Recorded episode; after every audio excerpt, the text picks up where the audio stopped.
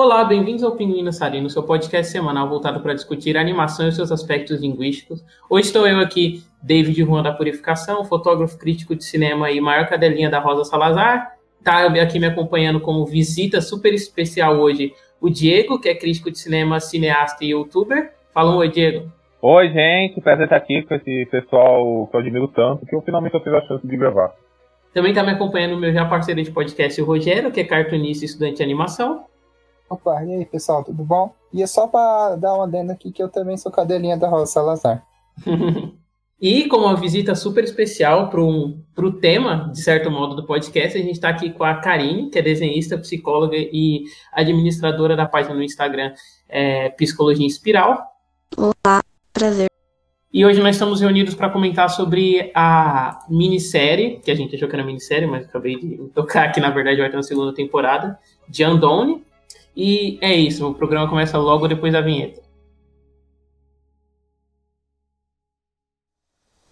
Tô tão cansada da minha vida. Eu acordo todos os dias na mesma cama com a mesma pessoa. Tomo banho, escovo os dentes, me visto é sempre o mesmo café da manhã e o mesmo caminho para o trabalho. Eu tenho 28 anos e tô com medo que a vida seja só isso. Às vezes eu me pego no mercado olhando para duas latas de feijão e pensando: será que esse é o melhor? Não, esse é o melhor. Aí eu me dou conta de que essa é a coisa mais chata que alguém já pensou. Quer dizer, caramba, que vida sem sentido. Para quem não sabe, Andônia é uma animação do Prime Video, com oito episódios de 24 minutos cada. Ela foi lançada em 2019 e recentemente foi renovada por uma segunda temporada. A série é escrita pelo Rafael Bob Wiskes e pela Kate Prody, que já são conhecidos do BoJack Horseman, e ela é toda animada com o estilo de rotoscopia. Fala pra gente um pouco, Rogério, como é que é a rotoscopia? Bom, a palavra ela antecede do termo rotoscópio, né, que foi um aparelho desenvolvido para animadores redesenharem quadros é, que vêm de alguma referência real, né? Então, a grosso modo, assim, nos tempos atuais seria como se você tivesse a gravação de um vídeo, né? Você sobreponha né, numa camada acima e desenhasse, fizesse um contorno, né, uma espécie de tracing por cima da animação, isso quadro do vídeo, quer dizer, do vídeo real, isso quadro a quadro, né? Essa técnica ela foi uma das principais percussoras do procedimento de animação, né? e também foi muito influente também para o campo dos efeitos visuais, né? Ela foi desenvolvida por um animador chamado Max Fleischer, que dirigiu um, um longa do uma das, uma das adaptações das Viagens de Gulliver, né, de 1939. E também tem uma animação muito famosa dele que foi feita em rotoscopia que chama Coco the Clown. E assim, né, a técnica ela tem várias controvérsias no meio, né? Tem alguns animadores mais puristas que repudiam um pouco o uso dela mas eu acho que quando bem utilizada, ela rende obras muito interessantes, como a que a gente vai comentar aqui hoje. Ô Rogério, posso fazer uma pergunta? Claro. É, esse, esse, esse Max Fleischer, ele é do, daquele estúdio Pressure, né? Isso, ele, tinha, ele tem um irmão também que fez várias contribuições com ele. Fez as animações do Superman, da Batbull do Popeye, né? Isso mesmo. Inclusive hoje tava passando. Ai, pera aí, a gente tá durante a gravação já. eu ia falar que tava Não, passando hoje. É que eu ia falar que hoje passou um, um, uma série, um episódio do Popeye que ele dirigiu bem antigão na TV, mas não vem o caso falar no programa. Mas é ele mesmo, Diego. Pra quem não sabe, o, o, o, filho, o filho de um deles, um dos irmãos, o Richard Fleischer, ele não é, ele não era diretor de animação, mas ele é um diretor muito legal. Eu, eu, eu, eu tô vendo um filme dele esses dias, assim, eu, é um diretor que eu, que eu tô adorando, né, que ele dirigiu, ele dirigiu muitos filmes dos anos, anos 70, anos 60, ele é, ele é um diretor bem, bem de estudo de gênero, mas que também passou por Legal. pesados, assim, tá, é um jeito de live action, diferente, de, de, de, diferente do, do, da família dele, ele nunca trabalhou com animação, ele trabalhou muito com a tal. Então foi muito legal dele, chamado Os Novos Centuriões. É muito, é maravilhoso, assim, recomendo, assim, filme especial. Nossa, assim. que legal. É os, os novos o quê? Deixa eu anotar aqui. Novos Centuriões, assim, é um filme com Joyce Scott e Faith Casey. Sim, é um filme policial. Nossa, que legal, né? 72, assim, foi maravilhoso, assim. Encontrei ele no, no YouTube, uh, legendado, e, e, e, e, ele tem filmes muito bons, tá? Uh, ele passa por diversos gêneros. Ele dirigiu a versão do, do, do 2 mil léguas submarinas pra Disney, assim, uma ótima versão. Tá? Ah, a, a, aquele antigo não? Caraca! É. Aquele antigo? Nossa, Esse é que antigo, foda. com Dick Douglas, com James Manson, com Peter Lorre também. E, e ele dirigiu aquele, um, alguns filmes de serial killer também, tipo O Homem que Tudia pra Mulheres, que é o The Boss of Thunder. É, é, ele, é um, ele é um diretor bem versátil, assim, eu gosto muito dele, assim, recomendo. então. Você falou dele, Nossa, demais. aí eu lembrei. Meu, a gente podia até manter isso no programa, não sei se. Não, vai Tá manter, do- com certeza. É, como uma curiosidade super legal, não tava ligado nisso não. Legal, Pois mano. é, pois é. Eu descobri ele porque o William, o William Friedrich é um dos meus diretores favoritos, né? Aí o William Friedrich cita ele como das, das inspirações. Ele até, ele até fez comentários de DVD pra ele, o que eu acho que o Kurosawa também curte muito ele. Caramba. Aí eu, eu fiquei sabendo, nossa, esse cara aí é interessante. Aí, aí eu fui atrás do filme dele e realmente o cara era, mandava muito bem, assim. Os gênios da família. Nossa. legal. A Agora, gente já. Pera, a gente já. A gente quer acrescentar mais alguma coisa na rotoscopia? A gente vai aproveitar esse trecho do Richard Fleischer. Falando agora com uma, uma- uma experiência pessoal, né? O meu TCC do CAV ele foi feito em rotoscopia, né? Só que a rotoscopia ela não precisa ser necessariamente seguido à risca, né? Você não precisa copiar exatamente o que está no desenho, né? Dependendo, você pode adaptar, né? No caso do, do curta, a gente mantinha a estrutura do corpo, né? Mas as roupas e o rosto a gente adaptava para a direção de arte do projeto, né? Então, ela não é, assim, ela não é uma, uma coisa inferior a uma animação tradicional, né? Ela é uma técnica que, quando tem uma função assim para ser bem aplicada, ela, é- ela pode ser tanto uma forma de amenizar o processo, né? Que às vezes é vista como alguma coisa inferior para os animadores mais puristas, né? Mas assim, é, essa coisa de agilizar processos de animação é uma, é uma constante no meio, né?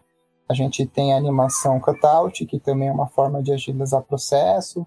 A animação CGI também, de certa forma, ela também é uma forma de reduzir é, algumas etapas, né? Assim, no sentido de que fosse fazer uma animação braçal mesmo, quadro a quadro. Fazer- é, assim, não é uma técnica que veio para diminuir a técnica, pelo contrário, né? Foi uma forma de ajudar os animadores a amenizar algumas etapas que seriam muito mais difíceis ou impossíveis sem o uso da rotoscopia, né? E só para citar um exemplo rápido, né? É, a, a Disney, por exemplo, mesmo quando eles não usavam rotoscopia fria, né, desenho, é, usando a referência por cima, eles tinham aquelas modelos, né, que encenavam com os figurinos dos personagens Uhum. e eles iam desenhando as poses é, ao vivo, né, como se fosse uma espécie de modelo vivo. Então, é uma técnica que foi muito benéfica para a evolução da, da arte de animação como um todo, né. Não sei se Hum. alguém tem alguma coisa para falar sobre isso. Ah, eu, eu, eu não tenho, não. Eu, eu, eu conheço mais, é, você trouxe esse exemplo, eu lembro muito aquela foto da atriz que fez a Alice, né? Que compara a foto do isso. desenho com ela, né? Uhum. É, como Tem, foi- esse- tem inclusive o vídeo dela fazendo os movimentos. É, encenando exatamente. no É É muito impressionante. que é impressionante, verdade, verdade, verdade. Por atuação, Não, né? ex- exa- exatamente esse, esse exemplo que o Diego citou da Alice é um dos mais legais para ver. Tem no YouTube, eu acho, né? Sim. Porque é muito evidente, assim, como ficou legal no, no, no resultado final, né? Ah, com certeza. E, e eu lembro também do filme do Nick Raider, assim, conheço mais por causa disso. Né? O Don Bluff também, é, eu lembro que você fez um, um top, um top dele esses dias, né? sim. Ele é um que usa bastante também. Ah, é mesmo? Não sabia disso, olha só. Aham. Caramba, demais. É legal assim. quando tem essas que são mais imperceptíveis, né? Então, Bluff é o do Anastácia? Isso, É, tá. É, engraçado, engraçado o Anastácia, eu sempre sentia, não sei porquê, mas o, Tem- o, o jeito que o sentido personagem mesmo, se, assim. se movimentava. Eu acho que, acho que essa é porque o Anastácia tem muito cara de Disney, né? Sim, sim, sim, sim. sim. Ah, Anastasia é, é uma, uma. Como que fala? Uma embalagem Disney, né? Uma emulação Disney. É o, é o famoso pesca Disney, né? É, exatamente.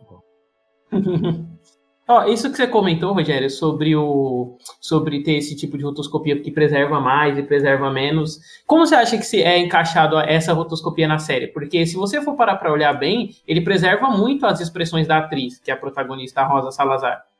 Eu acho que ele faz assim, ele, ele preserva, é, até que de forma bem extrema, né, a característica dos atores. É, inclusive um detalhe que vale citar, né, porque assim, a, gente tava, é, uma coisa que mu- muita gente comenta do Andy Serkis, né, das atuações dele digitais, né, do Gollum, do César. E a Rosa Salazar, curiosamente, ano passado interpretou duas personagens atrás de uma maquiagem digital, né? Mas as duas, ela conseguiu, assim, mostrar todo o talento que ela tem como atriz, né? É... E eu acho que no caso do Andoni, ele consegue encontrar um meio termo que, assim, ele, ele, ele é realista, mas a, essa linguagem mais surrealista... Ah, peraí, eu perdi um pouquinho o foco. Você perguntou como que era o uso na série, né? É, é eu, eu, eu perguntei o que, que você acha de como ela é na série, se ela preserva bem as expressões, porque eu acho, eu acho que preservou muito bem, assim. Tipo, eu acho que acentua algumas alguns músculos que ela usa. Tipo, tem sempre que o personagem, sempre que um personagem faz uma cara revirando os olhos pro outro, é, é bem um pouco mais acentuado, uh -huh, assim. Uh -huh, mas, ao, uh -huh. mas ao mesmo tempo, nada que destoe muito do que uma pessoa faria, sabe? Não, com certeza. Eu, eu, vejo muito isso no Bob Underkick também, né? Eu, vendo ele na série e, e, e, já, e já conhecendo. Uh, e, e, já conhecendo ele de outros trabalhos, né? Ficou muito perceptível isso também. Mais, do que mais do que fica da Rosa Salazar, que eu não conheço tanto assim, mas o Bob Underkick eu percebi muito isso. Eu tenho uma pergunta. É, quando eles usaram esse efeito, eles estavam pensando já para fazer sentido com a história, com o que eles estão querendo mostrar da patologia ou não? É que eu acho que o, eu acho que essa escolha da rotoscopia ela casa muito bem com o tema da série, porque querendo, querendo ou não é muito é muito sobre outras percepções da realidade. E a rotoscopia, apesar apesar de como ela é usada na série, ela manter as proporções reais, ela sempre dá uma ideia de inconstância no universo, sabe? que é algo que, algo que o pai dela fala o tempo todo. Ele, ele fala, ele fala, ah, é tipo, o universo são como peças, sabe? As peças vão se montando. E é, e é como a série representa o. representa como a alma enxerga o mundo. Porque o tempo todo, quando ela volta no tempo, as coisas meio que se dispersam e se remontam, vão e, e vêm linhas. Não, concordo muito com você, David. Eu acho também que é muito sobre uh, o universo estar tá em constante uh, transformação dentro da, da, vida dela, né? O, o, o, olhar de mundo dela, o olhar, o olhar familiar, a, a, a, forma que ela convive, sabe? O presente, o passado, o tempo. Eles estão em, em, em, constante construção, sabe? E reconstrução e desconstrução. Eu, eu, eu acho que a, que a forma de animação, ela bate ela, ela, ela, ela bate muito nisso. É exatamente o que você falou, porque é, ela, dá, é, ela dá um sentido, não sei se realista é a palavra certa, mas um sentido assim, mas ao mesmo tempo um sentido meio distorcido, sabe? Como, como, uhum. como se as coisas estivessem se distorcendo conforme o tempo e o espaço, sabe? Eu vejo muito isso. Essa descrição que você deu foi perfeita. A construção e a desconstrução, né? Ao mesmo tempo que você tem uma coisa mais pé no chão, né? Você tem esses elementos mais surreais. O formato, é, o formato tem tudo a ver, né, com a proposta. Eu acho que eu não imagino essa série sendo feita com outra técnica de animação, né? Uhum. Ou talvez até em live action, talvez também acho que não funcionaria bem, por mais que tivesse, sei lá, um super orçamento, com efeitos visuais super refinados e tal. Eu acho que foi um, um caso muito pensado mesmo. É, eu acho que destoaria um pouco, porque você teria cenas em live action e você cortaria para cenas é, para cenas mais lúdicas assim. Não sei se eu não sei se talvez teria o mesmo grau de aceitação de quando você vê assim de primeira que por a rotoscopia emular a realidade, mas não ser a realidade, você fica um pouco distante. Sabe aquele filme Cor? Sim. Sim. Quando ele é hipnotizado e ele começa a ele fosse o universo.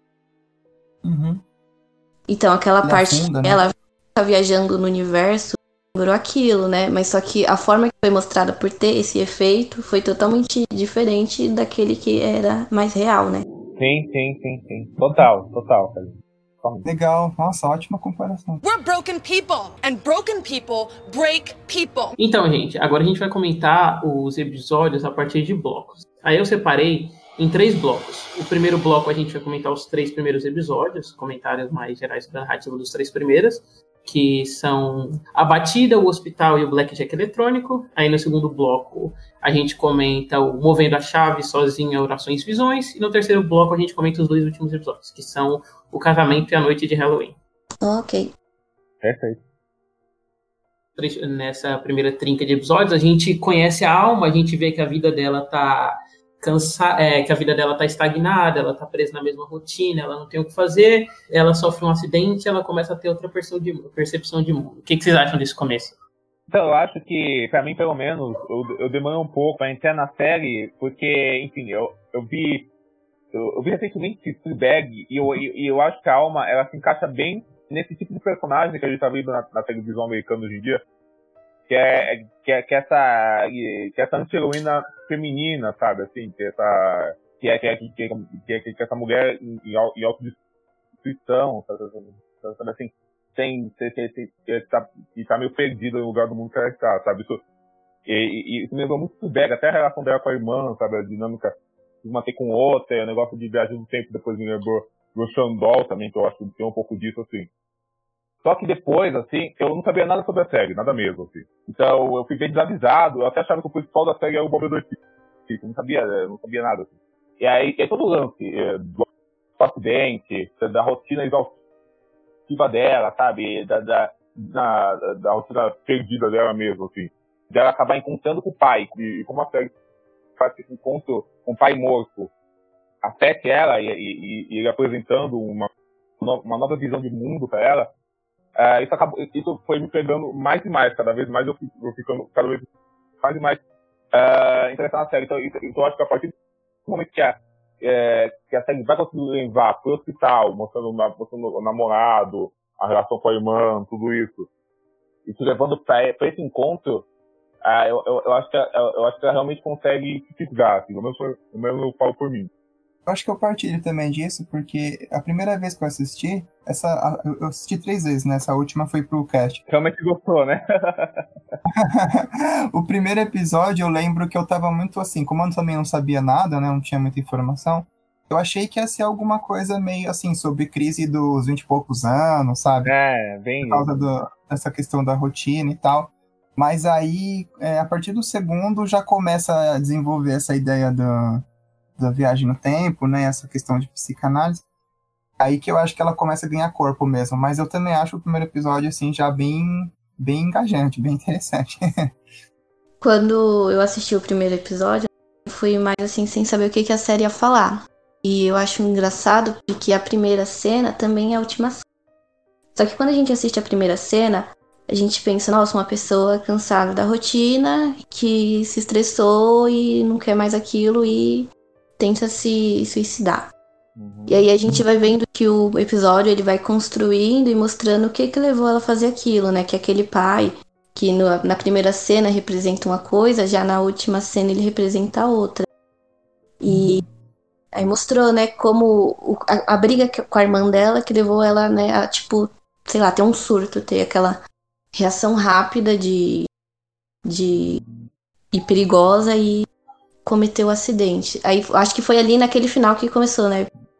É isso aí, é a construção que o episódio teve para você diferenciar, às vezes, o que você pensa que levou uma coisa, mas o que realmente levou aquilo. Uhum. É, eu acho que eu tive a experiência mais diferente, assim, de todo mundo, porque eu já tinha visto um teaserzinho um tempo atrás, quando eles divulgaram o primeiro teaser, que era justamente essa cena do carro batendo, e o pai dela meio que se desmaterializando e tal. E aí, tipo, eu, eu escutava muito o pessoal falando, é, postando nos grupos de Legion no Facebook, no grupo do, nos grupos americanos de BoJack também, o pessoal falando, ah, maratonei a série um dia só, que você não consegue parar de ver e tal. E aí eu já fui esperando alguma coisa na linha do BoJack, assim, eu não, tipo assim, eu também não esperava tanto esse lado mais lúdico, mas eu, esper, eu esperava uma narrativa sobre uma pessoa frustrada ou quebrada, sabe? Eu não assisti BoJack, então fui completamente alheio mesmo, assim, para conhecer. BoJack, né? assista o BoJack, por favor. Vou tentar ver a primeira temporada. Uhum. Eu vi a primeira, a primeira temporada, eu acho, eu não, não, não gostei. Crime. É, recomendo muito. A primeira, tempo... a primeira temporada realmente é meio complicada mesmo. Mas se você consegue passar por isso, vale a pena. Eu sei, eu sei que é meio chato falar isso, porque ah, você tem que ver uma temporada inteira pra série ficar boa, né? Meio. Você também ficar com cheio, né? Mas realmente Bojack, cara, pra mim é. É, acho que o David também é a melhor série que a Netflix já fez, assim, na minha visão. Assim. Ah, com certeza. Seria o Bojack ou o Master of None. Não que a concorrência seja muito difícil, né? Não, com certeza, sem dúvida nenhuma. Concordo totalmente com você. A melhor série que realmente me tocou bastante, assim, né? Mas, eu, mas, eu, mas eu entendo. Mas, mas acho que as duas, eu acho que é que mesmo que elas compartilhem, o David acho que vai concordar comigo, mesmo que as duas séries compartilhem dessa coisa da, de traumas, de depressão, de personagens solitários, sabe, de conflitos familiares, dessa coisa da, da, vida mundana, cotidiana, na, na, atualidade, nos anos 2010 ou 2020, enfim. É, esse vazio existencial, acho que os, os tons que elas, que elas chegam nisso são tons muito diferentes, sabe? Até a forma que elas falam disso. Eu vejo, eu vejo uma diferença de tom muito grande, assim. Não sei se o concorda. Assim. Sim, sim, eu concordo. Eu acho que o, eu acho que o BoJack ele sempre acaba, por, até por conta do protagonista ser um pouco mais melancólico, né, e menos enérgico. Eu acho que ele sempre acaba caindo para um tom mais de melancolia. Você tem um, você tem um olhar mais trágico, talvez, uhum, do que o que você tem com a alma. Enquanto, enquanto da, enquanto da alma, por ela ser mais enérgica, mais ativa, e, e, até um pouco menos tóxica também. Acho que acho que o tom que você, e, ah, o tom lúdico, menos. Série, né, ah, isso que eu ia comentar, é, assim como a técnica eu acho que foi pensada, né? Eu acho que a escalação da Rosa foi um negócio muito pensado também, porque assim, ao mesmo tempo que eu vejo que ela tá atuando muito bem na série, né? Porque ela é muito expressiva, ela tem uma presença muito bacana. Tem o zoião.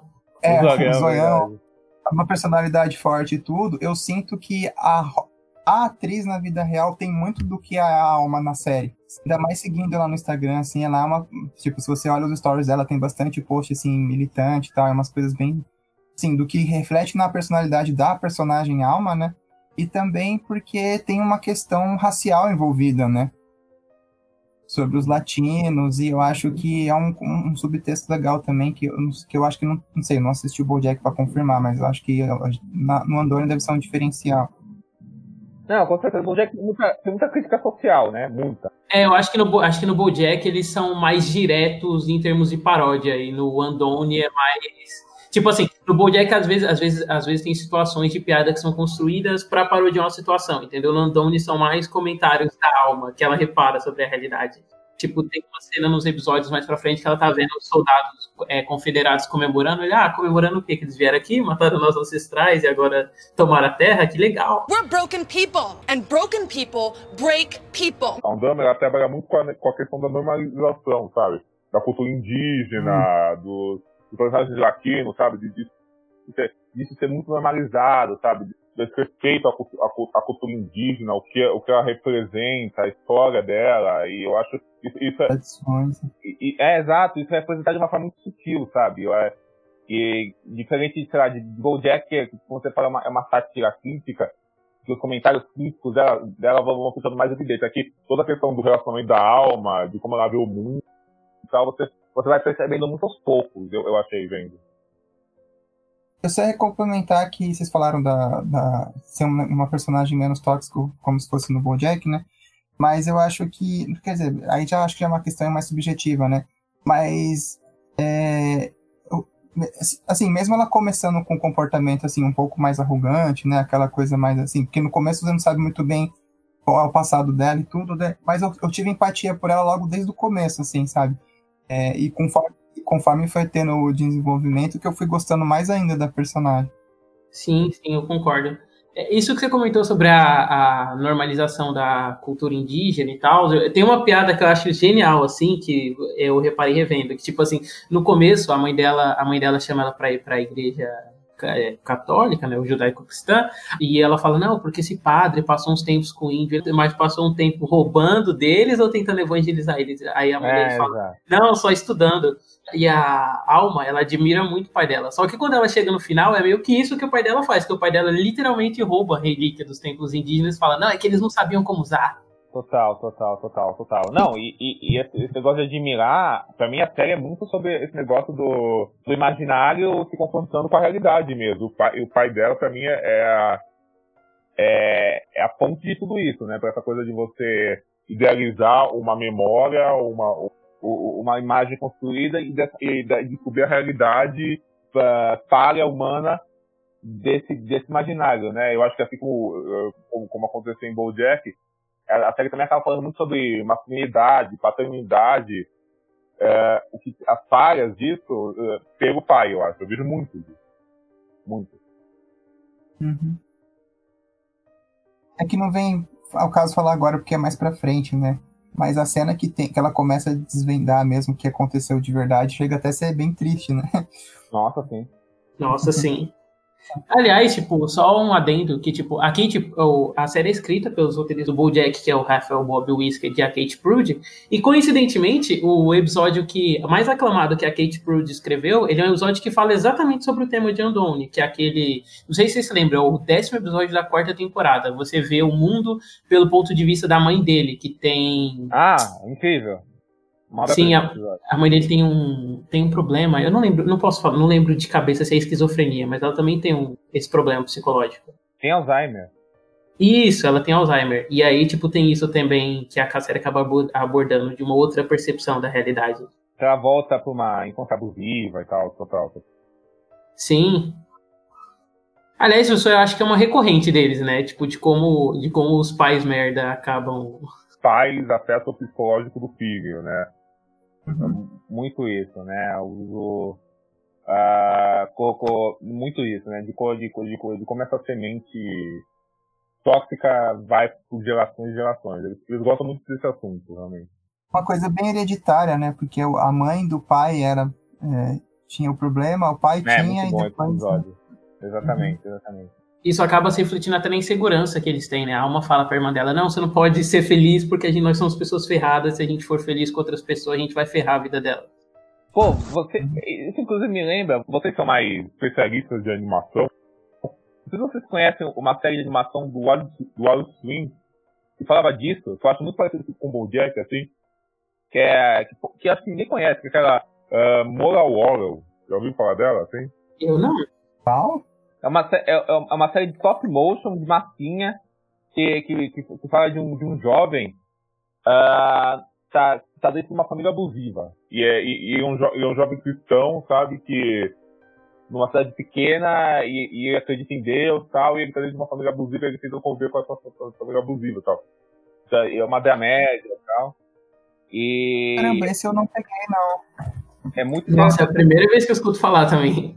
Não, ninguém conhece isso. Eu descobri, eu, eu descobri porque alguém me recomendou, eu descobri.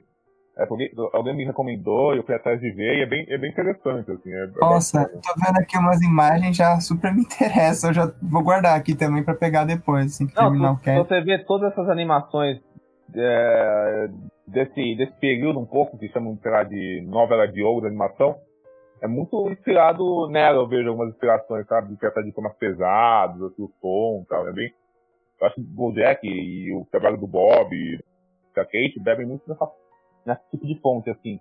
Tem até um episódio escrito, já que o Charlie Kaufman tá, tá, tá, no hype, isso pode ser animador ou desanimador pra, pra depender da pessoa, mas ele pega um episódio pra série, inclusive, assim. É, Massa. É bacana. Ah, é stop motion, né? Já tá o link ali com a Anomalisa. Anomalisa, é verdade.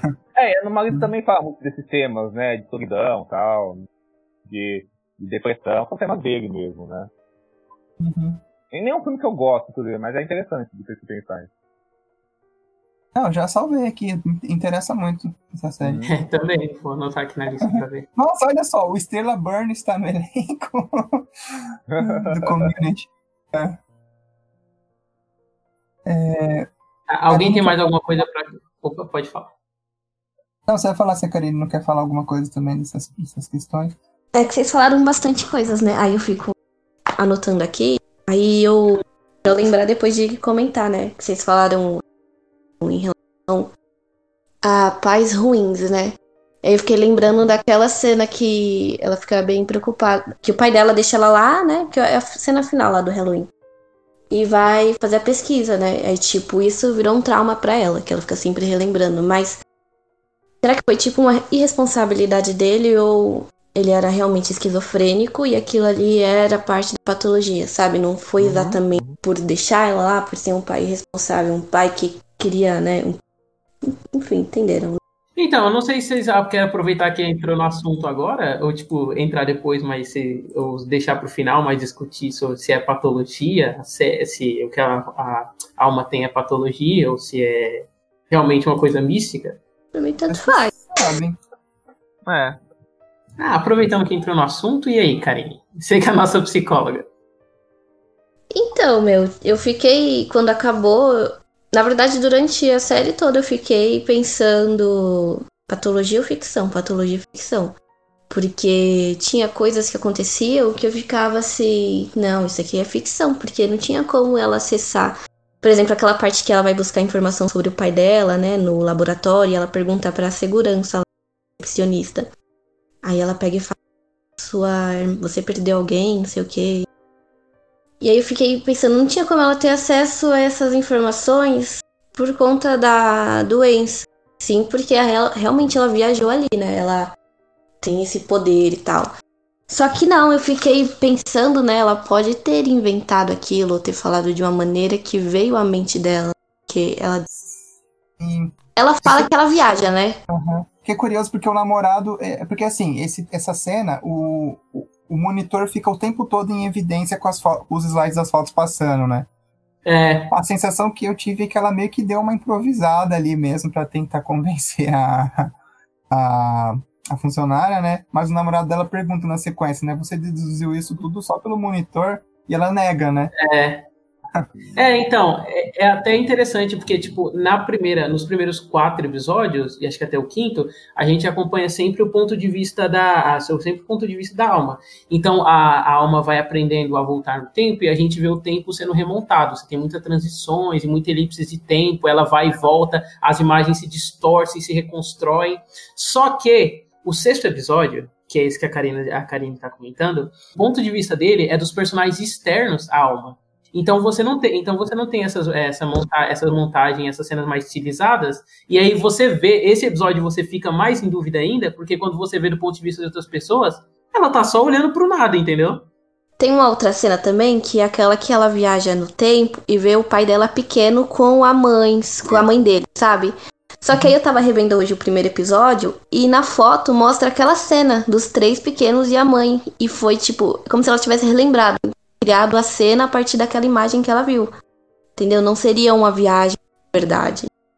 Nesses primeiros episódios, você tem o tempo todo essa noção dela indo e voltando no tempo, e ela meio que ela meio que ela meio que perde a noção do tempo em que ela tá inserida, né? A montagem geralmente é, geralmente faz uma transição visual que a câmera se aproxima dela e quando se afasta ela tá num lugar diferente, Exato. certo?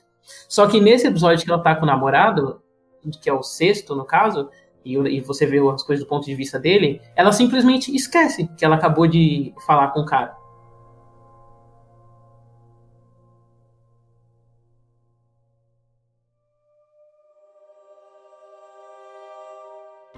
Aliás, já introduzindo aqui a, a segunda parte da série, depois do depois do, do segundo terceiro episódio, a partir do, a partir do quarto, ela, a alma descobre que o que ela tem, na verdade, o pai dela, que ela tá vendo, ela explica que, na verdade, ela tem, ela tem a habilidade de alterar o tempo, e aí ela decide investigar, ela decide investigar porque o, a imagem que ela tem do pai dela, o contato que ela tem com o pai dela, que aparece na cabeça dela, diz que, na verdade, ele foi assassinado.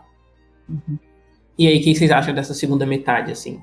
É que eu ia falar assim, a primeira vez que eu assisti a série, né, eu tive uma interpretação muito literal das coisas, tipo, eu tava levando muito ao pé da letra, né, até porque eu não conhecia nada, né, tava conhecendo a obra pela primeira vez. É, aí, nessa última assistida, eu não sei se é porque eu tô mais sensível, não sei, mas eu, eu, eu tentei, como eu já conhecia, né, eu tentei dar muito mais prioridade pro, pros elementos narrativos e pela parte mais é, metafórica mesmo, assim, né. E a sensação que eu tive é que desde o começo, assim, é, é muito evidente que é, que é sobre esse processo de uma doença que está se agravando, né? Então, tudo que tem, assim, de psicodélico, de lúdico, eu só levei mesmo como uma uma forma que eles escolheram, né? uma opção estética para representar a mentalidade dela. É, mas peraí, você vai não, me não perder o raciocínio. A gente tinha entrado nisso por quê mesmo? Por causa do. Do lance dela investigar o assassinato do pai. Ah, verdade. Então eu acho que essas memórias que ela tem dele, né? Porque tem toda a ligação da mãe dela nunca ter releva- é, revelado o que aconteceu de fato com ele, né? E ter aqueles documentos no porão, as fotos que tem em casa, né? Inclusive o que a Karine citou do, da foto do, da avó, achei muito legal, um detalhe que eu não, que eu não tinha percebido. E aí a- essa, essa parte da trama investigativa em si, né, eu acho que realmente, assim, numa primeira instância, ela é mais para disfarçar um pouco esses, esses, esses outros elementos, né? Mas eu acho que no fundo sempre foi é, o processo da doença se agravando, né? Uhum. Porque, assim, é, isso vocês falaram do, do, Quando começa a vir do ponto de vista de outros personagens, né? É um detalhe que eu acho muito legal, porque, assim, é muito bem escrito, né? Como eles, eles conseguem desenvolver bem os personagens secundários também, né? Embora tudo esteja ali voltado na alma, quando você começa a dar mais atenção pro ponto de vista deles, assim, né? É, principalmente quando ela revela pro namorado, né? O que, o que ela tá passando. É muito interessante ver os efeitos disso na série narrativamente, né? Não, com certeza. Não, eu acho que você que a série realmente faz a animação. Sempre você até pode melhor do que eu, mas, a, mas é, o que você falou, a, a, animação, toda a parte visual, como, ele é construído, está tá sempre dentro do da, da, da construção psicológica e narrativa daqueles personagens, né? Ela, ela caminha totalmente junto com ela, né? A, a, a, a, a forma que ela se estabelece, acho que isso é também é mérito do, do diretor da série, né? Que é um nome muito difícil, não sei se falar o nome dele, assim. Que é. Que é Zico. Zico Hunting, alguma coisa assim o nome dele. Assim. Mas é muito bom esse sentido. Uma cena que eu acho muito legal, por exemplo, é quando ela tá no hospital, né? E do nada ela se vê naquele campo super bonito, né? Com água, com, com verde e tal. E eu, sim, eu não tenho certeza se é um, um, um, cartão postal que ela recebe ou um desenho de uma criança. É o desenho de uma criança. É o desenho da criança, né? Que é, que é aquela ambientação que ela se vê ali, só que ela tá dentro do ah, hospital ah, naquela hora, né? Total, total. É, fazendo até um paralelo com Community, né? Tem aquele episódio que o em top motion do, de Natal. Tem, ótimo. Ele é toda uma sessão de terapia, né, pro Abbott, só que é interessante porque os diálogos, eles são totalmente, assim, se você fechar os olhos, você só tá vendo realmente uma mesa redonda de terapia, né? Mas quando você olha a animação, eles vão tão além, assim, na hora de interpretar o áudio, né? E nessa última assistida do Andoni eu vi mais por isso, assim, se eu fechasse os olhos eu ia ver só realmente o processo de, de, de uma doença em, em, estado de agravamento, né? Até porque ela não quer se tratar, né? Num dado momento chega até a virar uma coisa meio perigosa pro, tanto para ela quanto para quem está em volta, né? E então essa perspectiva assim é menos literal e mais tipo do que a forma que se propôs de, interpre é, de interpretar o que ela estava passando, eu achei muito rico assim, achei uma uma revisita muito muito mais legal do que a primeira vez que eu já tinha adorado. É engraçado que tem duas coisas que sua fala me, me lembra assim, porque eu acho que para mim é, o auge desse momento assim, mim, pra, na minha visão é, é como a série interpreta os movimentos dela no final do episódio do baile, sabe? De, de, como a série vai. Do, do, do, baile não, do, baile de casamento lá da irmã, sabe? Do que, é, que acontece no casamento da irmã, sabe? De, de, de, como a série vai, vai vendo essa dança dentro do psicológico dela. E pra, e pra, e pra mim, na minha visão, a, a série, é, assim, eu vi a série com, com uma surpresa, realmente, assim. Então, e, e, então, então depois que o pai aparece, eu, eu, eu, já, eu, já, eu já achava que ia ser uma coisa, ah, então então, então, então, então eu acho que vai ser uma série mais psicológica, analisando as memórias dela sobre o pai. Até porque eu acho que talvez tivesse um pouco influenciado por como eu acho que, que Bojack se comportava, que Bojack tem muito isso, né? Então, até que o penúltimo episódio de Bojack é muito isso, né? Essa, essa construção da mente indo além da pessoa, né? De como a mente se comporta dentro do interior da pessoa, sabe? Aí eu pensei, nossa, vai ser, vai ser isso. E aí depois eu achei que ia, que ia ser ia, ia, ia pra uma trama mais de então científico de mistério, sabe? Assim, de descobrir o que que aconteceu, o que que aconteceu com o pai, sabe? De, de como a filha foi afetada e tal. E aí, como você falou, eu fui, eu fui percebendo que, que, que, a, que a série usa isso para desenvolver, desenvolver muito o lugar que aquela personagem está colocada na sociedade e o estado mental que ela, que, que, que ela enfrenta, sabe? Que acaba ficando impressionada que a, que a série não cai numa tipo de romantização, sabe? Isso, isso, isso eu gostei muito da série, cara. Não cai nenhum tipo de, de, de, romantização. A personagem não vira um arquétipo só, sabe? Uma, os personagens são, são, são muito carne osso, até, até, até, até, até o papo que a gente tá falando do, do, dos pais, filhos da puta que podem dos filhos. O pai dela é um personagem muito complexo, né? Você vai entendendo a complexidade dele, né? A própria irmã também, né? Isso, muito, muito, muito, muito. Um diálogo, isso que você falou agora me lembrou de uma frase muito bonita, inclusive, que ela fala pra irmã no episódio de casamento, né? É, ela fala, ah, é verdade, a gente tá fadado a ser uma uma dupla de irmãs com um pai morto e uma família problemática, né? Ela fala, ah, é, mas é, você é perfeita exatamente por causa das suas imperfeições, né? E isso é o que te torna humano e o fato de você ser humano te torna uma pessoa perfeita, né? Eu já acho um, um momento muito bonito, assim. Das... E, e, podia ser isso, né? Podia ser, podia ser só mais uma história de uma protagonista problemática, com uma família problemática, um grande segredo e tal. Eu acho, eu acho que a série acaba aprofundando esses conceitos fantásticos e fantasia para reforçar a psicologia que a série tem muito forte. Assim. We're broken people, and broken people break people. Você comentou que a série não cai para romantização, e é engraçado que no começo, na, na primeira vez que a gente vê, a gente tende a acreditar que é uma coisa mais fantástica, até pelos paralelos que eles fazem. Tem muito aquele negócio da caverna, do Platão. Tem, tem tem várias. Ela vai com a menina pra, pra dentro da caverna. Ela vai com a menina pra debaixo das cobertas fingindo que é uma caverna. Ela, quando ela vai falar com a aluna dela, ela fala sobre a tribo de indígena que passa a vida inteira na caverna, só ouvindo como é o mundo lá fora, para quando ela, para quando a pessoa sai, ela aprender a apreciar melhor o mundo e tal. Quando esse começo é um pouco do que se constrói, porque ela tá deitada, né, depois do acidente, e eles tratam o tempo todo ela como ela como se ela estivesse como, como se ela estivesse dormindo mesmo, num estado em que ela vai acordar. Tanto que uma fala no final do segundo episódio é isso: ah, é, você pode acordar agora. E aí é quando a trama começa, no caso. Exatamente. E você, Karine, você tem alguma coisa para comentar dessa segunda metade dos episódios é, de 4 a 6? É, eu tava lembrando da, da cena que elas joga no. Foi uma cena também do olhar do outro, que meio que eu acho que a cena acabou, o episódio acabou ali quando ela se joga, e no outro começa ela, né, toda machucada, né, que aí você fica também naquela. Ela foi para outro lugar ou ela e foi ali que tipo deu aquele tá, viu que, que realmente ali meio que quebrou, do jeito que ela se quebrou no espelho, o espelho caiu no chão, meio que quebrou aquela coisa de é uma ficção, vendo o que aconteceu de verdade aqui com ela. É legal esse, esse contraste que a série passa a ter, né? Tipo, eu gosto muito como nessa leva de final, nessa leva final da série, esse, é, a questão da, do problema que a alma tem psicológico vai, é, vai dominando, né? Tipo, entre esse contraste entre o lúdico e o, e o aspecto psicológico. E é engraçado que se você for reparar, as alucinações do pai dela são muito para são muito para deixar claro que é um problema psicológico, porque tá o tempo todo incentivando ela a ignorar os outros, a se centrar mais em si mesmo. O pai dela chega um momento em que ele fala, em que ele fala para ela, ninguém tem controle de nada, sabe? As pessoas tomam um calmante, então, tipo, ele tá normalizando esse estado que ela tá, no caso. Isso eu tive na, nessa última visita, né? Será que a série meio também não, não tenta trazer uma, essa mensagem de, de se cuidar, né? Porque a, a alma, ela tá o tempo todo tentando recusar os remédios e tal, né?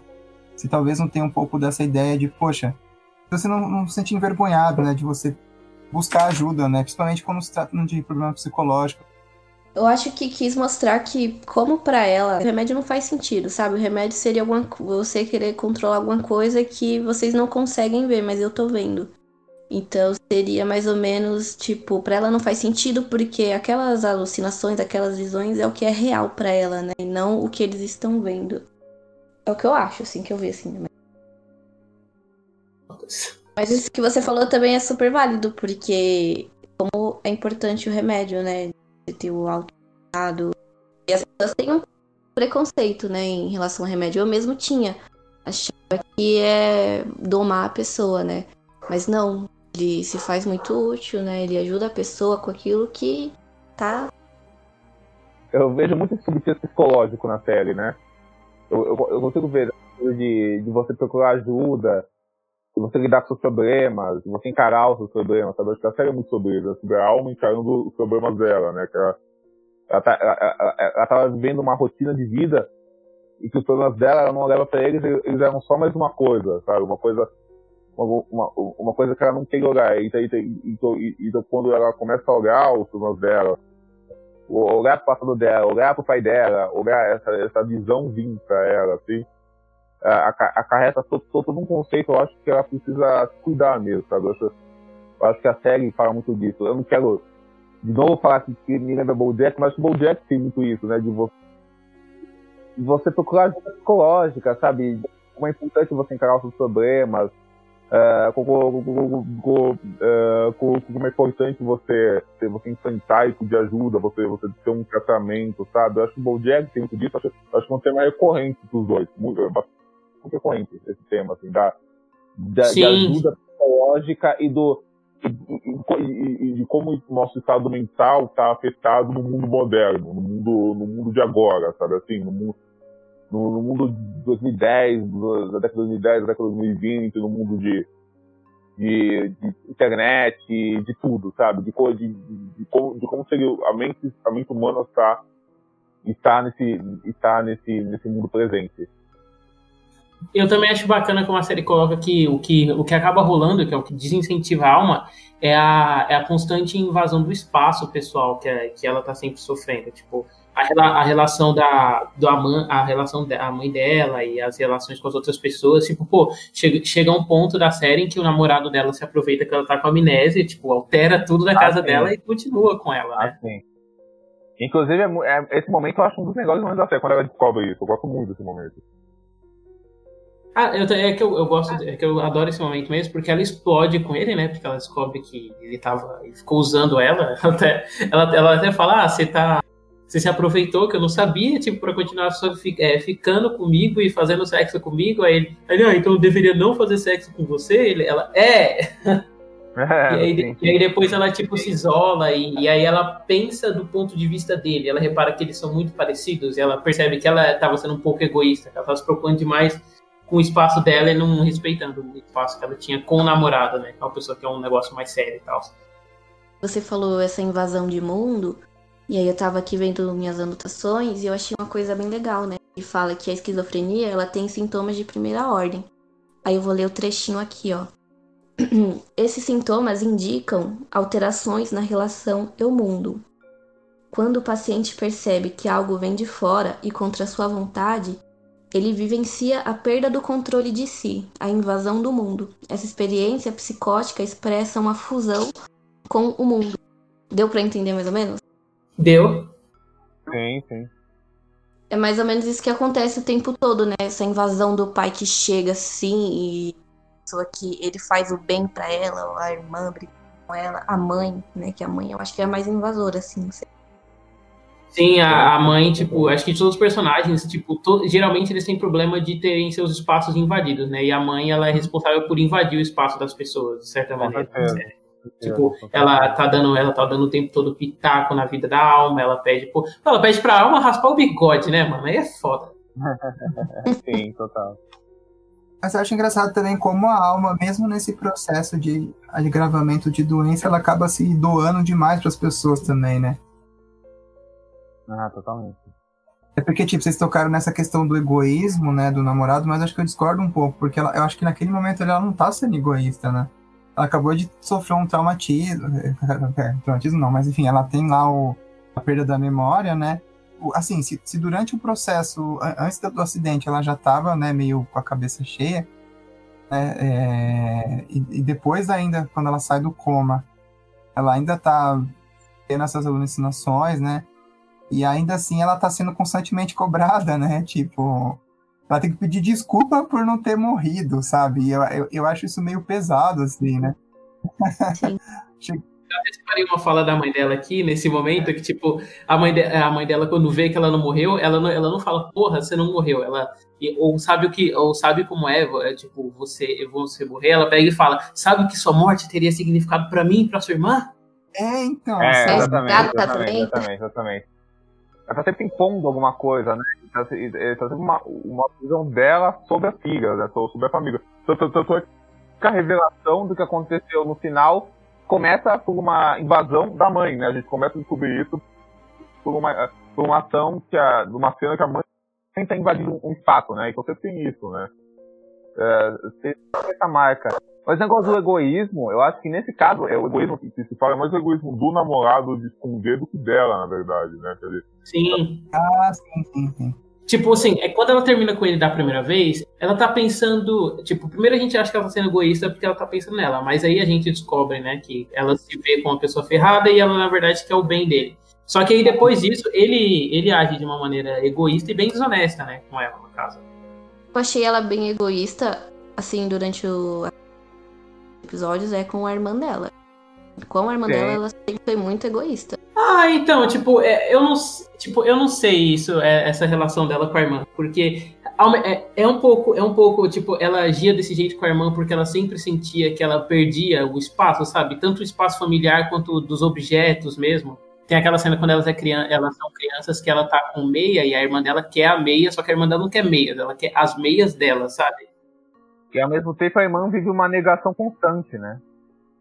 No final ela foi bem compreensível, né, de estar lá na caverna e tal, mas eu digo assim, egoísta em relação ao namorado, sabe, o noivo. Tipo, por mais que ele não fosse a pessoa que ela queria, ela não podia, não poderia estar fazendo aquelas coisas pra ela terminar de maneira forçada, sabe? Querendo forçar a pessoa a achar que- o que é melhor pra ela, entendeu? Ah, com certeza. Eu acho, eu acho, que, eu acho que ela deveria respeitar o desejo da irmã, mas a irmã também, ela, ela, ela é sujeita a essa coisa de não aceitar ajuda. Ela também, é, ela também, ela também tem problemas psicológicos graves. Eu acho que ela tá em negação constante so- sobre isso, tentando construir uma vida perfeita, né? Então, ah, o namorado perfeito, a, a vida perfeita, o trabalho perfeito. Então, então, então ela, então ela racionaliza os trabalhos dela pelos problemas dela, tipo de trabalho. Os problemas dela de uma forma, eu acho, di- diferente, mas muito similar que alma, né? É engraçado isso, né? É que eu vejo que pode tipo uma possibilidade dela construir algo novo do que daquilo que ela foi, tipo, determinada, tipo, você é uma pessoa ruim, uma família ruim, que nem a alma diz pra ela. E aí ela tenta construir uma coisa nova, mas também pode ser uma fuga assim daquilo que ela vive, né? Tipo, quero uma coisa diferente daquilo que eu sou, mas também pode ser o outro, sabe? Eu vejo assim desses dois pontos de vista assim.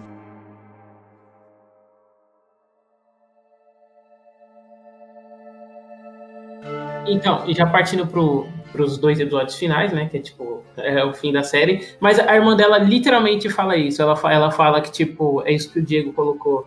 Eu, eu tava tratando como se fosse uma fuga. Eu achei que, eu achei que se eu arrumasse um- é, uma família e uma, e uma vida tranquila, minha vida passaria a ser tranquila. Mas a irmã dela também tá insatisfeita. Ela tá tentando jogar no relacionamento dela uma vida perfeita. Tanto que, não sei se vocês lembram, mas no, no episódio do casamento, ou, ou é no penúltimo, ou é no último mesmo. Enfim, em um dos dois, a irmã dela fala pra Alma que traiu o noivo com o barman, e a Alma, como a Alma já sabia, ela, ah, tá, beleza. Só que ela fala, e eu traí de novo ele semana passada. É uma puta merda, cara. Sim, exatamente, exatamente. Não, assim, é- na minha opinião já é um relacionamento fadado ao fracasso, sabe? Assim, não tinha. Eu, eu, eu- já vi assim, eu, eu achava. por- Porque, porque eu acho que ela já estava indo isso com, com uma forma de, de escapar desse, desse, dessa coisa que a- que a alma tem de, de negativa de, de já falei só, a gente assim, a gente não vai, não vai mudar. E, e, e ela estava tentando melhorar, só, só, só, só, só, que só que só, só que ela não estava indo para um caminho na, natural de deixar as coisas acontecer. Ela estava se forçando a ter, a ter, um ideal de vida que é que é, que é, é, que, é, que ela achava que ia ser diferente. Só que esse ideal se revelou totalmente, totalmente falso, né? Porque, enfim, ela saiu namorado, nam, um casamento não, não, não que ela esperava, o cara não era o que ela esperava. E, que, que acaba não, não dando certo, porque ao invés de construir algo, ela constrói a ideia de algo que quer alcançar essa ideia. Não, ela, não quer, não, não quer, não quer construir esse algo, né? Mais uma coisa de idealizar uma ideia do que idealizar um, do que sentir um sentimento ou construir algo em cima de um sentimento. Né? Idealizar o que esse sentimento vai te trazer, negar, negar algo. E eu acho que, que, que ela é muito para mostrar que, que quando você quer que, que, quando você quer atingir algo, só para só para ir contra algo, ao invés de você construir alguma coisa, você, você, você também está, está meio que negando um problema muito, assim, eu acho que a irmã dela é muito sobre isso. É, já tem até um paralelo com ela, né? Com a visão que ela tem do pai. Acho que é um, um paralelo muito interessante. É, tem uma cena que eu acho que sintetiza bem isso, né? Que é da pessoa estar tá priorizando é, como ela está se sentindo. Que a alma pede o, a aliança da irmã, a irmã, aí ela pega e coloca, ela dá uma arrepiadinha assim no corpo. Nossa, agora eu entendi. Okay. Ah, eu tô usando isso e tô me sentindo 10, é, 100 vezes melhor do que as outras pessoas. Agora eu entendi porque você tá agindo dessa maneira. Exato. Tá, e aí a gente chega no, nos dois episódios finais, né? Que é o. A gente até comentou bastante, mas que é o, o baile e a conclusão da série, né? E aí, o que, que vocês acharam do final? Eu acho que eu falaria que é uma patologia. Porque ela apresenta muitos sintomas, né? E como a gente já falou, vê pelo olhar do outro, né? O que que aquele outro estava vendo além da mente dela. E uma vez eu acho que eu conversei com o David, né? Que ele acho que falou que a série já mostrou tudo que ela tinha que mostrar, né? Pra ter uma segunda temporada. E agora ele falou que tem a, vai ter a segunda temporada. Eu fico pensando, né? Tipo, o que mais vai ser colocado ali? Porque assim, é, eu, eu adoraria se fechasse assim, sabe? Porque para mim eu acho que ficou muito interessante. Assim, a, a, eles conseguiram abordar a doença, né? Conseguiram criar uma coisa muito interessante nesses oito episódios e eu acho que não precisaria de mais se fosse para explicar é, esses pontos que ficarem abertos, né? Mas pensando assim nesse lado de tipo, essa, assim, é uma teoria que eu tenho, não tô dizendo que vai assim, mas tipo, se nessa primeira instância eles mostraram o, o processo da doença, né? Eu imagino que talvez numa próxima temporada eles possam trabalhar o processo de terapia, né? Sei lá, o processo de cura da, assim, entre da doença. Né? Se for nesse, nessa, nesse, nesse tipo de abordagem, talvez seja, seja interessante. É verdade, não. Eu acho que é isso, né? Eu fico pensando que. Será que eles fizeram exatamente esse, tipo, no sentido ficção, porque a esquizofrenia é realmente isso, é uma coisa tão assim fora do que a gente imagina que parece uma ficção pra gente, né? Não é uma coisa assim como. E assim, eu acho que teve todo um planejamento para ter esse desfecho, e eu acho que sobrou muito material. Eles pensaram assim, é. Muito, muita coisa que eles não que eles queriam ter apresentado aqui, mas eles deixaram para se caso tivesse uma segunda temporada explorar mais, sabe? Mas ao mesmo tempo, eu acho que da, da, forma que encerrou, encerrou de uma maneira muito legal, assim. Tanto que a cena com a irmã dela ali, né, vendo as estrelas tal, acho que é um, é um momento tão bonito, assim, que meio que deixa escancarado, assim, qual era o objetivo dessa primeira temporada, né? Não, com certeza. Deixa, eu acho mais legal desse final é que ele deixa escancarado, mas sem ser, sem ser algo fechado e decisivo sobre nada, né? Eu acho isso muito legal. Ela não ela, ela, não fecha uma interpretação, ela deixa a interpretação super aberta mesmo. E pra gente, pra, pra gente pensar o que, está acontecendo ali, sabe? Isso eu acho legal, né? Ela, ela, leva a gente ali pra meio que. Ela reúne tudo nesse final pra meio que deixar, ó, você. Você pode ser qualquer coisa.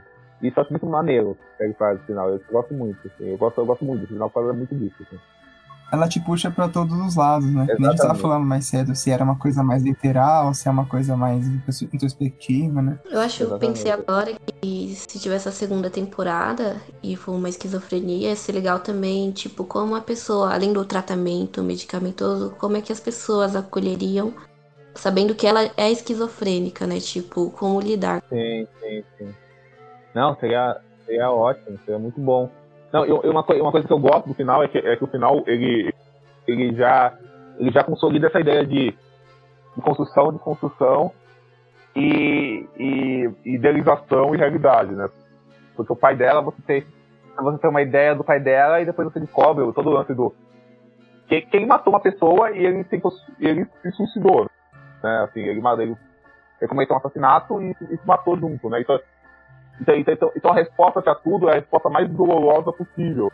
Né? Assim, então, então, então, a resposta para aquela memória, para aquele amor, é, para aquele amor do passado que ela tem pelo pai, até aquela imagem que ela tem dele, é uma resposta de muito de dor, né? uma, uma, uma resposta muito cruel, uh, condiz com a realidade muito da vida, sabe? Do, de até onde aquele, aquele homem foi, sabe? É, e, é, é uma resposta totalmente mundana, assim, parece que estava pensando numa grande conspiração, numa, numa coisa toda fantasiosa, tal, no assassinato do pai.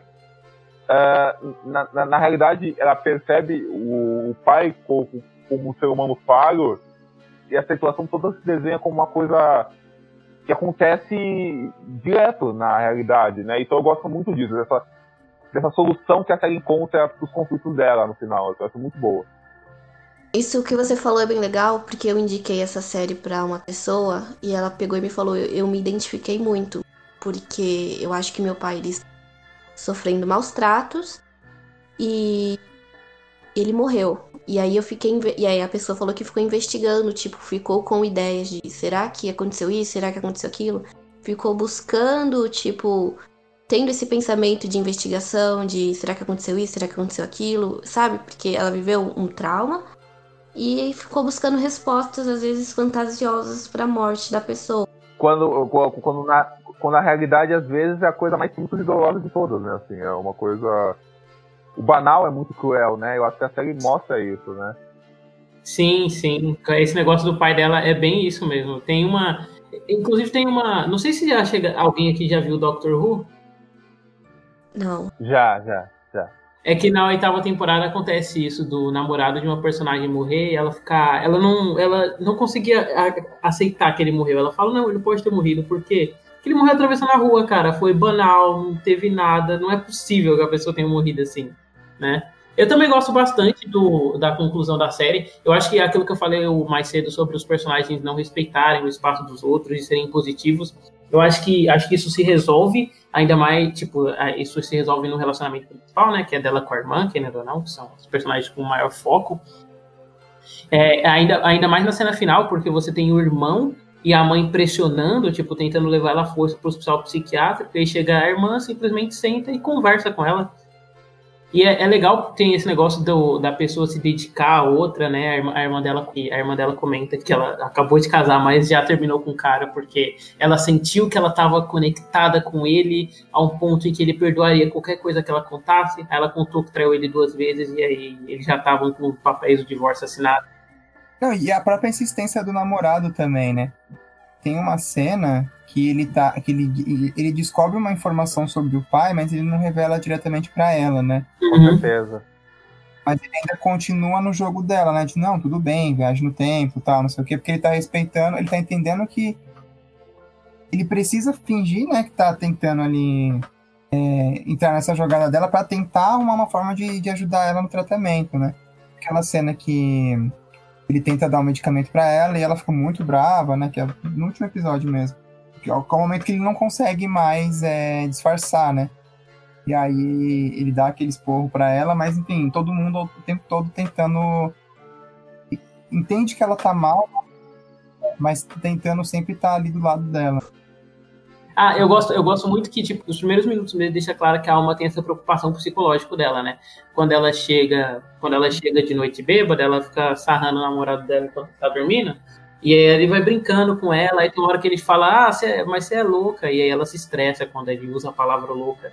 E tipo, ela confia nele porque ele acredita nela. Só que aí chega no final ele, ah, você quer saber o que eu acho? Eu acho que você é louca, que você tá fazendo merda aí, que você devia estar tá tomando seu remédio. E ela, puta cara.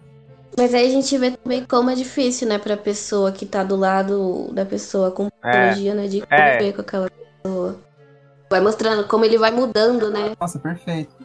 Eu, eu comentar isso, que eu, acho legal da série que o namorado, eu acho um personagem muito bom porque ele nunca é coisa do namorado perfeito, nunca coisa do namorado filho da puta, sabe? Ele é, ele é só um cara. Conseguir achar um meio termo. Um né? meio termo, assim, ele não cai num, num clichê arquétipo, sabe? Ah, ou.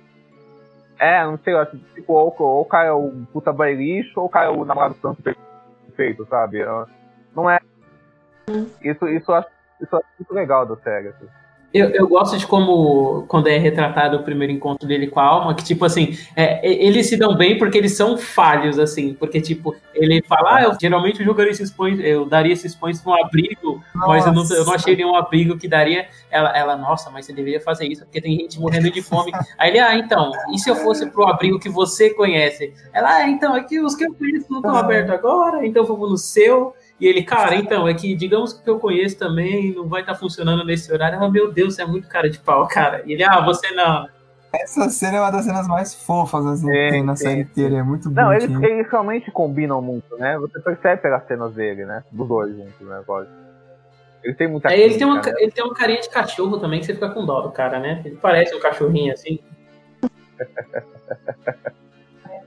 É, só para mim não esquecer, é, a gente falou muito dessa parte mais psicológica, né, mais, mais filosófica, mais é, das metáforas e tal, mas eu queria uma coisa que eu não peguei muito assim, queria saber se vocês pegaram, é mais esse lance das tradições dos indígenas, se foi só um fio condutor para ligar com o lance das pesquisas do pai ou se vocês encontraram algum significado a mais.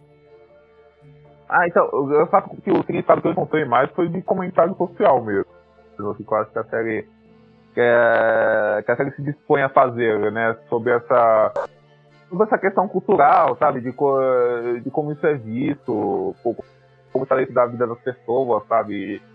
E, às vezes, e, às vezes é, deixado, é deixado de lado, sabe? E, e, e, e, como isso nem, nem olhado, sabe? Então acho que toda a questão da, da normalização que, que se faz disso, sabe? Dessa cultura. E tem, to, e tem toda a questão da mãe, né? A mãe menciona muito, né? Que não é para falar em voz alta, que eles são de índios, né? E, e, e, e, o pai, por outro lado, o pai é fascinado por essa cultura, mas, mas o pai tem uma, uma coisa possessiva com essa cultura, por exemplo, né? Uma coisa quase.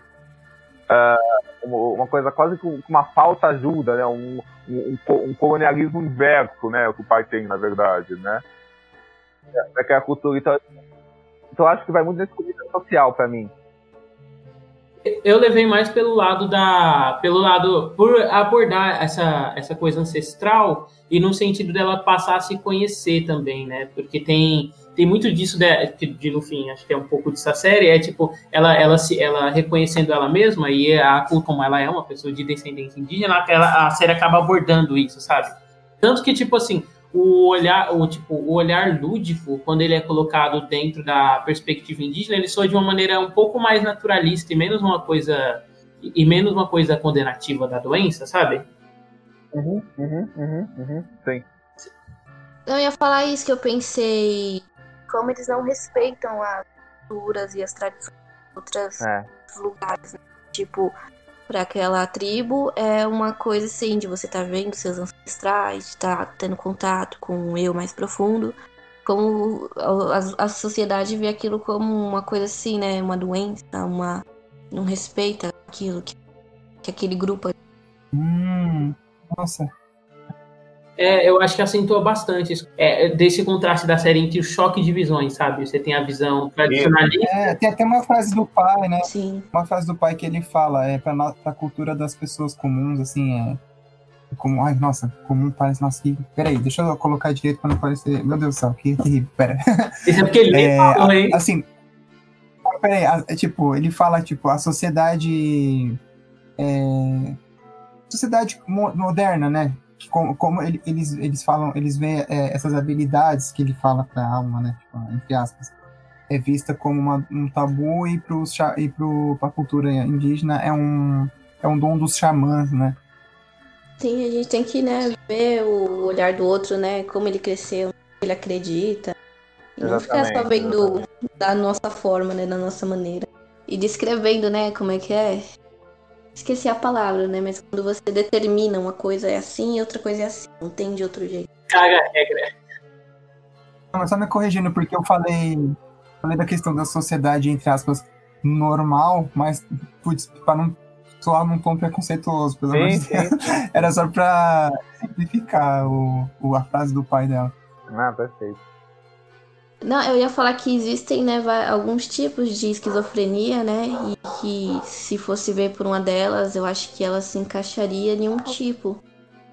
Que ela tem comportamentos irresponsáveis, ideias delirantes e alucinâneas, né? Que o pai aparece e desaparece. Existe o maneirismo que eu fiquei pensando que é aquele movimento que ela ficou dançando, né? Um dia inteiro lá.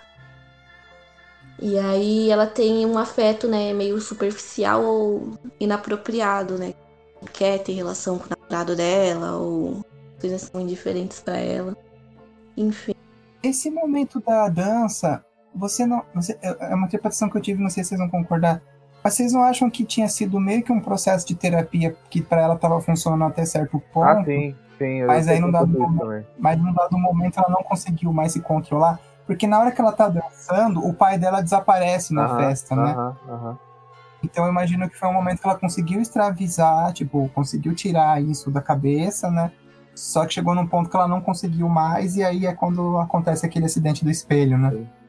O negócio da alma, ele é, ele é ele, não sei se essa é a palavra correta, mas ele é dissociativo, né? Tipo, ele, ele tira, ele tira essa essa interação social que ela, que ela tem com as outras pessoas. Uhum. E quando a, a, menina da, a menina da dança explica para ela o que é a dança, a dança tem esse efeito oposto, porque a dança é o que nos conecta. Exato. E ela, ela, passa por um momento extremo de conexão, e aí depois, quando ela quando a dança não vai mais, ela se choca contra o espelho, ela se joga de novo no negócio do problema. E isso vocês também conseguem ver um paralelo com o lance lá do Jack Jack, né? O jogo lá. É, eu ia falar, que é o Black Jack reverso. É verdade. Porque, tipo, o pai dela fala pra ela que o Black Jack é pra ancorar ela no chão, né? Só que o tempo todo, quando ela usa o Black Jack, ela acaba, ela acaba é, limitando relação, as relações que ela tá tendo.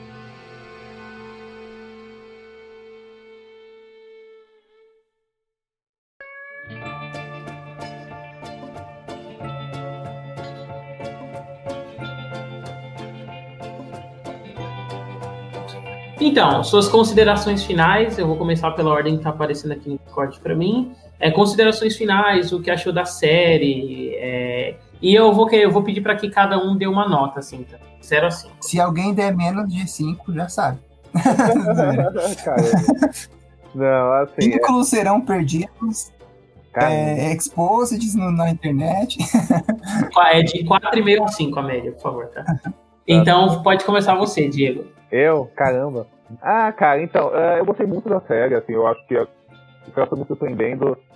Uh, justamente por ela conseguir adentrar essas várias possibilidades narrativas, conseguir somar isso junto com, a, com o visual da série, que é um negócio hipnotizante, assim, uma série visualmente lindíssima, assim, você vê aquele estilo de, de animação, você fica totalmente fascinado com isso, fascinado com como isso movimenta junto com aqueles personagens, sabe? Que eu acho incrível, sabe? Que eu acho muito bom e como isso se movimenta junto com, a, com as emoções e com as relações dele, sabe?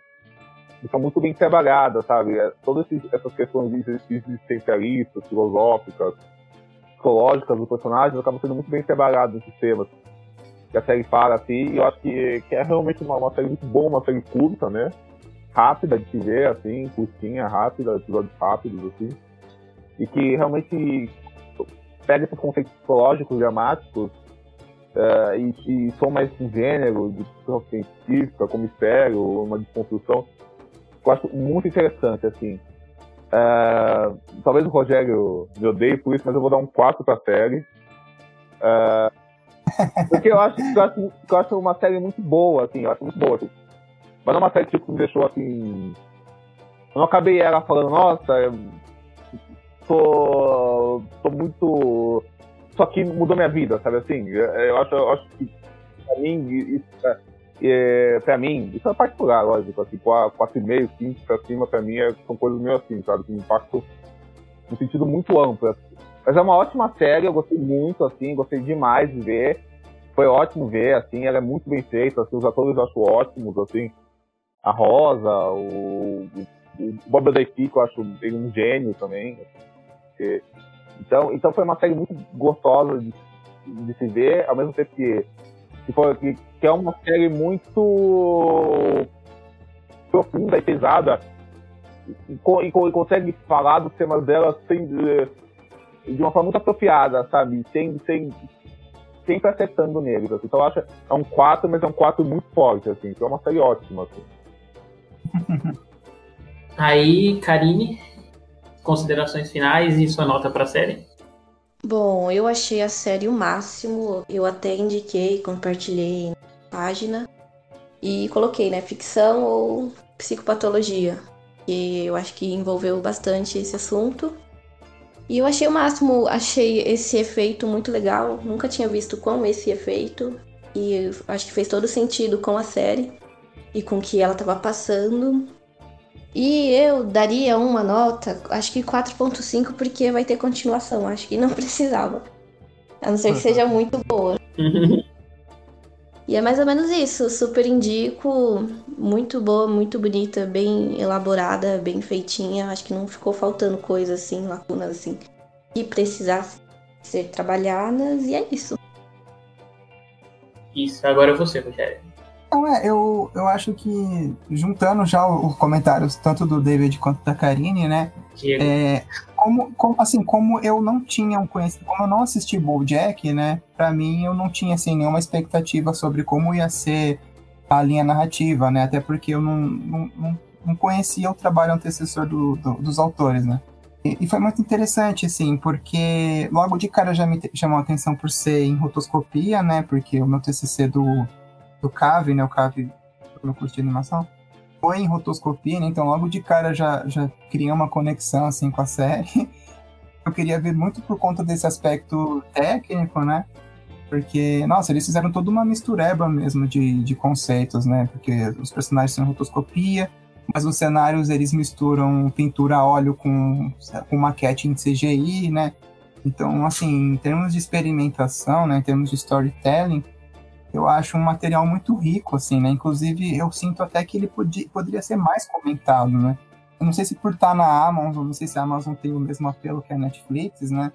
Mas eu acho que, assim, é, dessas produções voltadas para o público adulto, né, ele foge muito de várias convenções, né, dessas, dessas produções norte-americanas, né, e além de ter esse retrato super bonito da doença, né, de, de, representar de uma forma tão sensível, né, sem cair em, em estereótipo e tal, é, eu acho ela muito rica narrativamente e tematicamente também, né, e, sei lá, agora falando mais uma questão pessoal, né? Foi uma série que me pegou bastante porque eu vi num período que eu tava morando fora de São Paulo, né? Eu tava.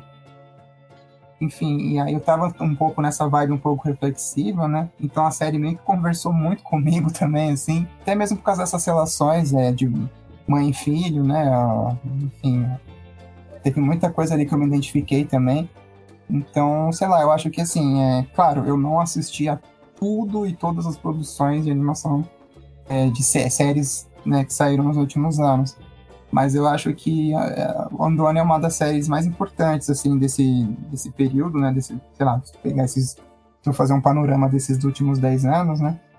Eu daria uma nota 5, mas assim, eu, eu reconheço que parte disso Assim, se fosse antes, eu até reconsideraria não dar o 5, né? Mas como já foi a terceira vez que eu assisti, meio que reforçou muito que, a minha primeira experiência também, assim, né? De como foi um impacto positivo, né?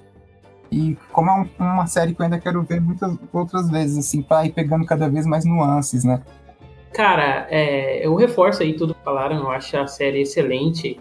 É, principalmente em como, ela, em como ela consegue trabalhar visualmente os aspectos psicológicos. Tem uma tem um princípio que é pontuado pelo John, John no, no que é um ensaísta bem famoso de storytelling, no livro The Anatomy of Story, sim, sim. que o roteiro, o roteiro, tem que colocar em primeiro lugar a, constru, é, a construção de mundo para manifestar os aspectos psicológicos do personagem, sabe?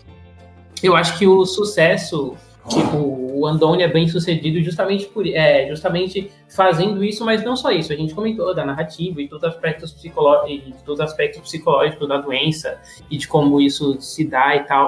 Mas querendo ou não, os momentos que a série brilha também são muito as relações entre os personagens, sabe? É a é a alma simplesmente bebendo no bar, ou a carinha que ela faz quando o, namorado dela fala que as pessoas gostam mais dele do que dela, ela revira os olhinhos, assim, sabe? A risadinha que ela coloca a Rosa Salazar consegue dar alma pra alma, sabe?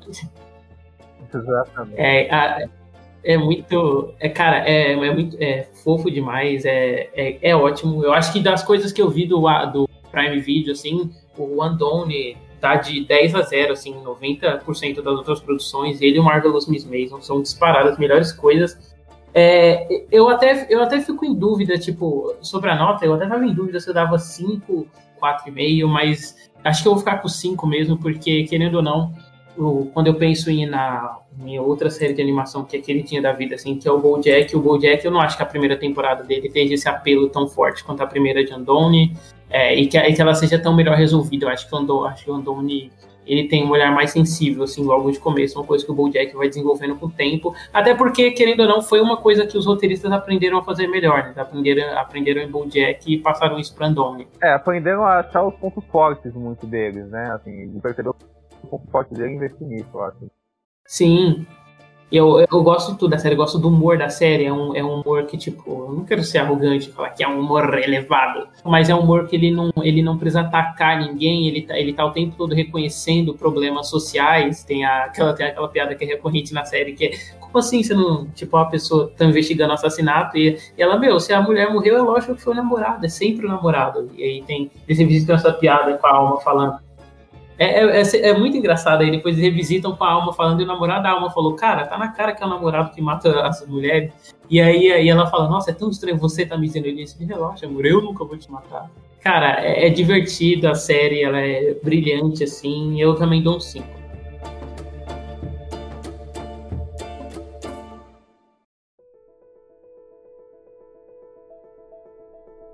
Agora eu queria só que vocês, que os nossos convidados reforçassem onde eles encontram o trabalho de vocês e é, dar um tchauzinho, que aí depois de só semana que vem. Ah, e não, e sintam-se convidados para mais programas também, pelo amor, por favor. Ah, não, mas esse, já são de casa, já uma visita só para mim depois de abrir a geladeira. Quero muito, quero muito. Então aí para abrir, abrir caminho. Então aí, só me convidar que estamos juntos.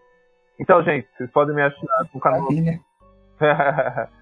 tenho um canal no YouTube assim como o Rogério aí, que virou youtuber também.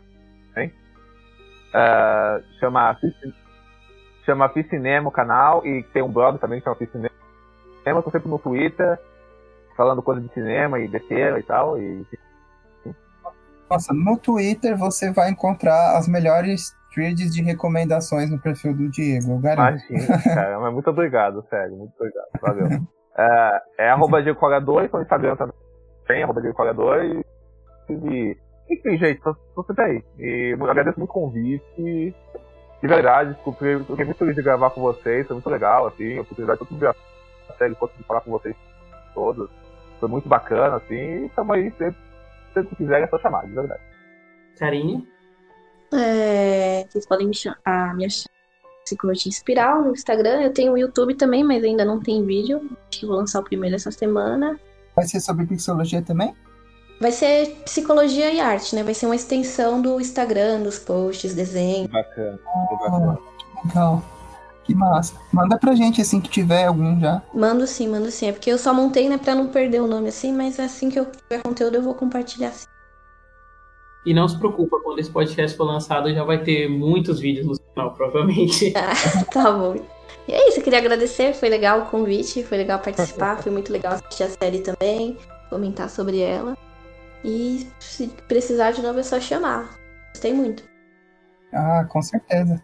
Ah, também sinta vontade para se convidar também. Se você, se a gente for falar de algum desenho que te interesse, eu não sei como é que você, como é que é a sua relação com a animação em geral. Eu sei que anime você gosta, curte bastante. Sim. Tá bom, quando você for, você me avisa e eu falo sim. Nossa, melhor ainda. Quem sabe um dia no podcast de Evangelion, aproveitar aqui, né? Ah, Olha, eu tô maratonando Evangelho.